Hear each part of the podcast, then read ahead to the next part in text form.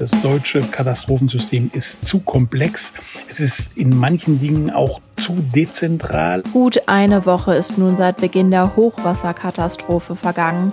Seitdem sprechen wir über die Betroffenen, die Helfenden, den Hilfen und wir diskutieren über den Katastrophenschutz. Heute zeichnen wir nach, was wann wie passiert ist. Ein Protokoll. Rheinische Post Aufwacher. News aus NRW und dem Rest der Welt. Ihr hört den Aufwacher am Donnerstag mit Anja Wölker. Hallo. Gute eine Woche ist es her, dass der Starkregen und das resultierende Hochwasser für eine unglaubliche Zerstörung und für ein großes Leid gesorgt haben. Für eine Bilanz der schlimmen Katastrophe ist es zu früh. Klar ist jetzt aber schon, die Katastrophe legt Defizite offen. Meine Kollegen Julia Radke und Martin Kessler haben versucht, das, was geschehen ist, nachzuzeichnen und haben ein Protokoll erstellt, was wann genau passiert ist. Und über diese Chronologie kann jetzt mein Kollege Martin Kessler berichten. Hallo Martin. Hallo Anja. Fakt ist ja, die ersten Warnungen vor einer Unwetter- und Hochwasserlage wurden schon vor letztes Wochenende, und zwar am 10. Juli, rausgegeben. Was hat da denn den Anstoß gegeben? Ja, es war am Samstag tatsächlich die europäischen Wetterbeobachtungsinstitutionen, die beobachten ja aufgrund vieler äh, Flutkatastrophen in Europa sehr ausführlich und sehr genau die Wetterlage und vor allem die Hochwasserlage. Und das wird beobachtet vom Satelliten Copernicus. Und Copernicus, ähm, der hat Daten gesammelt und hat sie dann weitergegeben an das Europäische Zentrum für mittelfristige Wettervorhersagen. Und dieses Zentrum beliefert das alles ein bisschen kompliziert, das System EFAS. Das ist so ein, ein europaweites System, das vor Flutkatastrophen warnt. Und die haben gesagt, da kommt was auf Deutschland zu. Unabhängig davon hat dann aber der Deutsche Wetterdienst, der immer diese EFAS-Meldungen mit reinnimmt, am Montag, also von Samstag, Sonntag, Montag, am Montag darauf ähm, hingewiesen, dass uns schon das deutlich konkretisiert, dass es vor allem im Westen zu erwarten ist, hat aber auch ein sehr, sehr großes Gebiet, das etwa südlich von Dortmund und Düsseldorf bis nach Koblenz und Saarbrücken reicht. Also nicht auf örtliche Besonderheiten eingegangen, sondern nur gesagt, da gibt es Starkregen. Das hat ein Unwetter Potenzial und da sind auch Überschwemmungen zu erwarten. Diese Warnungen erreichten letzten Montag 6000 Stellen, darunter zum Beispiel die Leitstellen der Feuerwehr in Hagen, des Kreises Heinsberg und des Rheinisch-Bergischen Kreises. Was ist denn dann dort passiert? Die drei Kreise, die haben uns berichtet, was sie konkret gemacht haben. Nämlich zum Beispiel Hagen hat dann sofort gesagt, der Führungsstab muss ähm, einberufen werden. Alle müssen, alle Feuerwehren müssen ansprechbar sein. Im Rheinisch-Bergischen Kreis hat mir der Kreisbrandmeister Wolfgang Weiden gesagt, dass er sofort nochmal alle Feuerwehren informiert haben, weil ihm die Sache irgendwie nicht geheuer war. Er fand die Wortwahl des Deutschen Wetterdienstes doch sehr bemerkenswert. Und auch im Kreis Heinsberg wurden alle Feuerwehren informiert informiert. Ich vermute, dass es auch in den anderen Kreisen, die uns jetzt nicht ähm, gemeldet haben, dass so ähnlich passiert ist. Okay, da war also schon klar, da kommt was auf uns zu. Inwiefern hat denn zu diesem Zeitpunkt auch schon womöglich das Land reagiert? Ja, das Land ist ja für die Krisenbewältigung vor Ort nicht zuständig, also auch für Unwetter und Katastrophen, sondern eigentlich nur im Verteidigungsfall, beziehungsweise da ist dann sogar der Bund zuständig, das Bundesamt für Katastrophenschutz. Das Land koordiniert nur, aber es ist natürlich trotzdem wichtig, weil ja so eine Katastrophe schnell die Möglichkeiten eines Kreises übersteigen oder einer Stadt übersteigen kann. Normalerweise helfen dann die Nachbargemeinden und die Nachbarkreise und die Nachbarstädte. Ähm, aber es ist halt auch wichtig, dass das Land ähm, reagiert. Das hat allerdings erst einen Tag später reagiert. Da gibt es ein ähm, Landeslagezentrum. Dieses Landeslagezentrum hat dann eine Landeslage erklärt. Das ist alles ein bisschen bürokratisch, aber das heißt, da wird's jetzt ernst. Da werden dann alle Experten zusammengezogen, die da was zu sagen haben. Feuerwehren, Bundespolizei, Landespolizei und alle möglichen möglichen, also Hochwasserspezialisten, so etwa 20 bis 30 Leute, damit es auch noch überschaubar bleibt. Aber es war ein Tag später. Und ich glaube, da ist schon mal ein bisschen Zeit verstrichen worden. Man muss allerdings dazu sagen, dass die offizielle Unwetterwarnung erst um 17.55 Uhr am Tag zuvor rausgegangen ist. Was macht das Land denn, wenn es so eine Landeslage erklärt? Es koordiniert die Hilfe dann auf Anfrage, also dann da melden ja dann alle Kreise hin, wie es bei ihnen ist. Und wenn die Kreise sagen, wir schaffen das nicht, wir brauchen mehr Einsatz, dann würde das Land das koordinieren, würde, guckt halt in den anderen Kreisen, ob da vielleicht noch überzählige Kräfte sind. Das Merkwürdige an dieser Geschichte, und das konnten wir also nicht ganz bis zum Ende recherchieren, warum eigentlich die Kreise kaum überörtliche Hilfe angefordert hat. Mir hat ein Kreisbrandmeister gesagt, das hat sowieso keinen Sinn. Die haben sofort gemerkt, da reicht's hinten und vorne nicht, auch bei den Nachbarkreisen. Da haben die dann erst gar keine eine Anfrage an das Land gemacht. Tatsächlich wurde nur eine Einsatzgruppe aus Niedersachsen dahin beordert in das Krisengebiet und die Bundeswehr hat natürlich geholfen. Aber auch da gibt es Meldungen, die wir jetzt nicht verifizieren konnten, wonach Bundeswehrsoldaten quasi vor den Einsatzgebieten standen und gar nicht zum Einsatz ähm, gekommen gekommen sind. Da scheint eine Menge also bei der Koordinierung nicht geklappt zu haben, sei es, weil die Kreise nichts angefordert haben, sei es, weil das Land jetzt auch die Übersicht da verloren hat. Also da sind, glaube ich, noch einige Defizite aufzuarbeiten. Okay, wir sind jetzt zeitlich gesehen am Dienstag und ab diesem Zeitpunkt wird es auch richtig unübersichtlich, denn in den einzelnen Gemeinden muss jetzt eben selbst entschieden werden, wie weiter verfahren wird.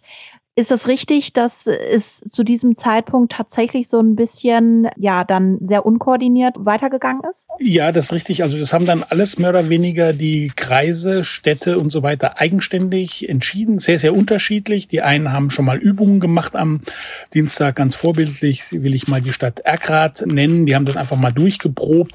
Andere haben alle in Alarmbereitschaft versetzt. Andere von denen haben wir gar keine Informationen, wie sie darauf reagiert haben. Vor allem die Gebiete, ich kann es verstehen, die haben natürlich jetzt anderes zu tun, als das aufzuarbeiten, die jetzt ganz besonders, wie der Kreis Euskirchen, der Rhein-Sieg-Kreis, der Rhein-Erf-Kreis, die ganz besonders von dem Unglück ähm, ähm, betroffen waren. Also wie die sich darauf vorbereitet haben, das entzieht sich leider unserer Kenntnis. Äh, Fakt ist auf jeden Fall, dass es, ähm, dass wohl auch einige Kreise das dann auch nicht in der Dimension erwartet haben, dass dann aus kleinen Flüsschen plötzlich reißende Ströme werden. Und das ist dann genau am Mittwoch dann eingetreten, als es aber dann schon zu spät war und natürlich dann auch die Hilfe so schnell auch nicht kommen konnte. Und wenn ich so richtig nachvollziehen kann, die Mittel, um beispielsweise die Bevölkerung zu alarmieren, die wurden auch ganz unterschiedlich eingesetzt, oder? Ja, genau, genau. Also manche Städte, wie zum Beispiel Hagen, die haben dann am Mittwoch, als es dann wirklich brenzlig wurde, Sirenen eingesetzt. Ähm, auch in Wuppertal sind die ertönt. Andere haben das ähm, nicht getan, aus manchmal nachvollziehbaren Gründen, weil sie gesagt haben, dann wird, dann läuft unser Notruf 112 über und wir können die Leute dann letztendlich nicht beruhigen. Äh, manche haben aber auch gesagt, das ist jetzt nicht so großflächig, dass wir wirklich Sirenen in Gang setzen müssen und den Großalarm ausrufen müssen. So war es etwa in Heinsberg. Aber andere Städte, wie zum Beispiel der Rhein-Erf-Kreis, der musste dann später, der auch keine Sirenen eingesetzt, musste dann später trotzdem den Katastrophenfall auslösen. Das passierte alles am Mittwoch in der Nacht zum Donnerstag. Ähm, und da hat es ja dann vor allem den Kreis Euskirchen, den ähm, Rhein-Erf-Kreis, den Rhein-Sieg-Kreis besonders stark ähm, getroffen. Die Frage, die ja über allem schwebt, ist, inwiefern das Ausmaß jetzt dieser Katastrophe vielleicht hätte minimiert werden können. Was lässt sich also zum jetzigen Zeitpunkt sagen, auch nachdem ihr versucht habt, die Ereignisse chronologisch äh, aufzulisten? Ähm, ich glaube, jetzt für eine Bilanz ist es noch zu früh und man muss jetzt auch fair, fair sein und sagen, das war eine ungewöhnliche Situation, die natürlich auch viele überfordert hat, auch überfordern musste. Und ich glaube, es wäre schrecklich gewesen, selbst wenn wir das Beste aller möglichen Systeme ähm, gehabt hätten. Und ich meine, die Zerstörung und so hätten, hätten auch gute Vorwarnungen und auch gute Räumaktionen da nicht aushalten können. Man kann ja nicht innerhalb von ein, zwei Tagen alle Leute umziehen und dass sie halt dann ihre wichtigsten ähm, Gegenstände retten können. Ich glaube, das wäre alles nicht, ähm, das wäre alles nicht möglich gewesen. Was allerdings klar ist, dass jetzt schon klar ist, das deutsche Katastrophensystem ist zu komplex.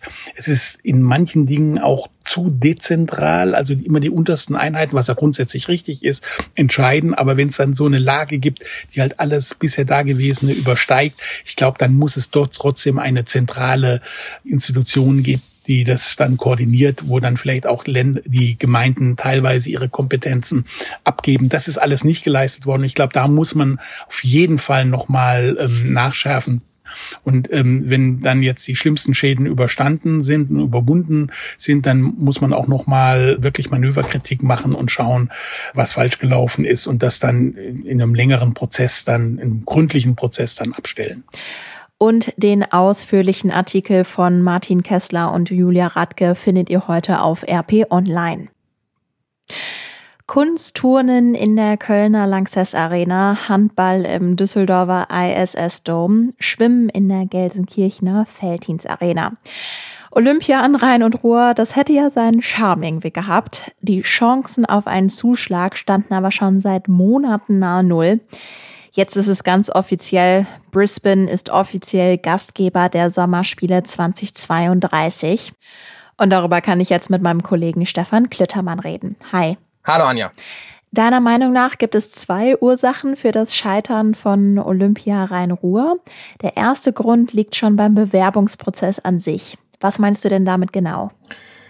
Ja, Rhein-Ruhr mag vielleicht gegenüber vorigen deutschen Bewerbern den Vorteil gehabt haben, dass man breiter gedacht hat, dass man vorhatte, Politik, Bürger und den Sport hinter einer gemeinsamen Idee zu versammeln. Man muss ja sagen, Rhein-Ruhr City 2032 war ja noch nicht mal im Status des offiziellen Bewerbers, sondern nur eine Initiative. Der Deutsche Olympische Sportbund hat sich ja noch gar nicht dazu durchringen können, das als offiziellen Bewerber ins Rennen zu werfen. Und als man sich vielleicht ernsthaft damit beschäftigt hat, Anfang des Jahres, da hatte sich ein entsprechend entsprechendes Gremium des Internationalen Olympischen Komitees schon für Brisbane quasi ausgesprochen. Also im Prinzip war das, was jetzt am Mittwoch passiert ist, nur noch ein Vollzug dessen, was alle erwartet haben. Also der Fehler, den du ansprichst, den einen, den die deutschen Bewerbungen ja nicht rein Ruhe als erste, sondern auch in den vorherigen Jahren, Jahrzehnten gemacht haben, ist im Prinzip keine Idee entwickelt zu haben, wo man kritische Stimmen mit einbaut, wo man im Prinzip Politik, Bürger und Sport als drei große Beteiligte hinter einer Idee versammeln kann, wo alle drei Beteiligten sagen, ja, da stehen wir hinter, damit gehen wir ins Rennen. Ja, du hast gerade schon gesagt, Rhein-Ruhr City war bisher eigentlich nur eine Initiative. Warum eigentlich? Man hat so ein bisschen bei der Antwort auf diese Frage so ein bisschen das Blame Game gespielt, also die Initiatoren um Michael Mons, der ja auch beim CAIO Organisator ist und äh, die Unterstützer in der NRW-Politik mit auch Ministerpräsident Laschet hinter sich wussten, haben so ein bisschen dem DOSB den schwarzen Peter zugeschoben Anfang des Jahres, weil man gesagt hat, naja, ihr wart nicht schnell genug. Der DOSB seinerseits hat dann gesagt, also wir sind ein bisschen vom IOC überrascht worden, dass schon Anfang 2021 sich quasi auf Brisbane festgelegt wurde. Wir haben gar nicht gedacht, dass es so schnell einfach einfach geht, wir waren gar nicht so weit. Also im Prinzip, wenn man sagt, die Initiative als, als der, der der Treiber ist hinter der Idee und der DOSB, der formal absegnen muss, ja, du bist unser Bewerber, die haben im Prinzip, so jedenfalls der öffentliche Eindruck, nicht, nicht gut und nicht ausreichend miteinander kommuniziert. Als den zweiten Grund für das Scheitern nennst du die deutsche Kritik am Internationalen Olympischen Komitee. Inwiefern kritisieren wir denn überhaupt? Seit Jahren wird ja kritisiert, dass die Kosten aus dem Ruder laufen für die Ausrichtung der Spiele, dass hinterher große Bauruinen existieren, obwohl von Nachhaltigkeit gesprochen wurde, dass überhaupt die Bevölkerung nicht gefragt wird, dass da im Prinzip politische Entscheider und wirtschaftliche Entscheider da im Prinzip Spiele in ein gewisses Land holen. Und es gibt aus Deutschland, natürlich nicht nur, aber vor allen Dingen aus Deutschland immer wieder Kritiker auf verschiedenen Ebenen, die im Prinzip dem IOC den Spiegel verhalten und sagen, so wie du es machst, geht's nicht. Also wir haben auf der Athletenebene mit dem Dormagener Säbelfechter Max Hartung, der ein engagierter Athletensprecher ist, immer wieder einen, der der den Finger in die Wunde legt und sagt, also so wie das IOC mit uns Athleten umgeht bei Olympischen Spielen, die Gängelungen in der Außendarstellung, was wir machen, was wir nicht machen dürfen, wie wir beteiligt werden an den Einnahmen, das geht so nicht. Man erinnere sich an die ARD-Doku, die vor Jahren diesen russischen Dopingskandal aufgedeckt hat. Auch eine ARD-Doku, also deutsche Medien. Und im Prinzip hat man immer das Gefühl, wer sich vergangene deutsche Olympiabewerbungen anguckt hatte, ob Hamburg oder München, es gab immer in dem Zusammenhang Bürgerbewegungen, Bürgerproteste, die eben auch ganz detailliert und kenntnisreich dieses neue IOC-Konzept der Nachhaltigkeit und der reduzierten Kosten eben überprüft haben. Also Deutschland gilt im IOC-Bewertung bestimmt nicht als Land, wo man mal eben hingeht und ohne Probleme und ohne Proteste eine Olympiabewerbung mit bewerkstelligen kann. Und da muss man natürlich sagen, aus IOC-Sicht als Unternehmen wird mit Spielen Milliarden umsetzt. Ja, warum soll ich dann nach Deutschland gehen, wenn ich da Enthüllungen, Proteste und Widerstand erwecken muss, wenn ich in vielen anderen Ländern dieser Welt das Ganze viel einfacher bewerkstelligen kann, weil da eben Proteste nicht existieren? Wenn ich jetzt als Laie auf die Initiative Rhein City schaue, dann habe ich zumindest das Gefühl, dass sehr viel Kraft und sehr viel Energie da reingeschüttet wurde. Kann man denn jetzt schon überhaupt einschätzen, was von dieser Initiative übrig bleibt? Also konkret abschätzen lässt sich noch nicht, was sowohl Laschet als auch Mons Anfang des Jahres betont haben, als das Pendel schon Richtung Brisbane sehr, sehr ausschlug, ist, dass man sich durch das Aus quasi der Bewerbung nicht von dem ganzen Initiativprozess abbringen lassen will. Also man will weiter in puncto Nachhaltigkeit, ÖPNV, Infrastruktur, Architektur, alles wird damit verbunden worden ist mit den Ideen 2032 hier NRW in, in vielerlei Hinsicht nach vorne zu bringen, will man jetzt eben von dieser sportlichen Sache lösen und sagen, okay, wir kriegen die Olympischen Spiele vielleicht nicht 2032, aber viele der Ideen, die wir äh, für den öffentlichen Raum und für, für die Menschen an, an Rhein und Ruhr angepackt und angegangen haben, die wollen wir halt weiter vorantreiben und da wollen wir am Ball bleiben. Da bleibt natürlich abzuwarten, inwiefern sich die realisieren lassen. Bisher, so ist immer die Aussage, sind keine öffentlichen Gelder in die Initiative geflossen. Das ist privatwirtschaftlich finanziert. Aber zur Realisierung dieser ganzen Strukturmaßnahmen müssten dann natürlich dann irgendwann mal Steuergelder mit in die Hand genommen werden. Stefan Klöttermann, ganz herzlichen Dank für das Gespräch. Sehr gerne. Und die NRW-Meldungen in Kürze. Die NRW-Kommunen Wuppertal und Euskirchen informieren heute über die Hochwassersituation. Außerdem will das NRW-Landeskabinett 200 Millionen Euro Soforthilfe beschließen. Das Wetter. Heute Vormittag sind noch dichtere Wolkenfelder unterwegs, die im Tagesverlauf auflockern und die Sonne kommt auch raus. Es bleibt meistens trocken bei bis zu 26 Grad. Und das war der Aufwacher für heute. Kommt gut durch den Tag. Bis dahin, ciao. Mehr Nachrichten aus NRW gibt's jederzeit auf RP Online. rp-online.de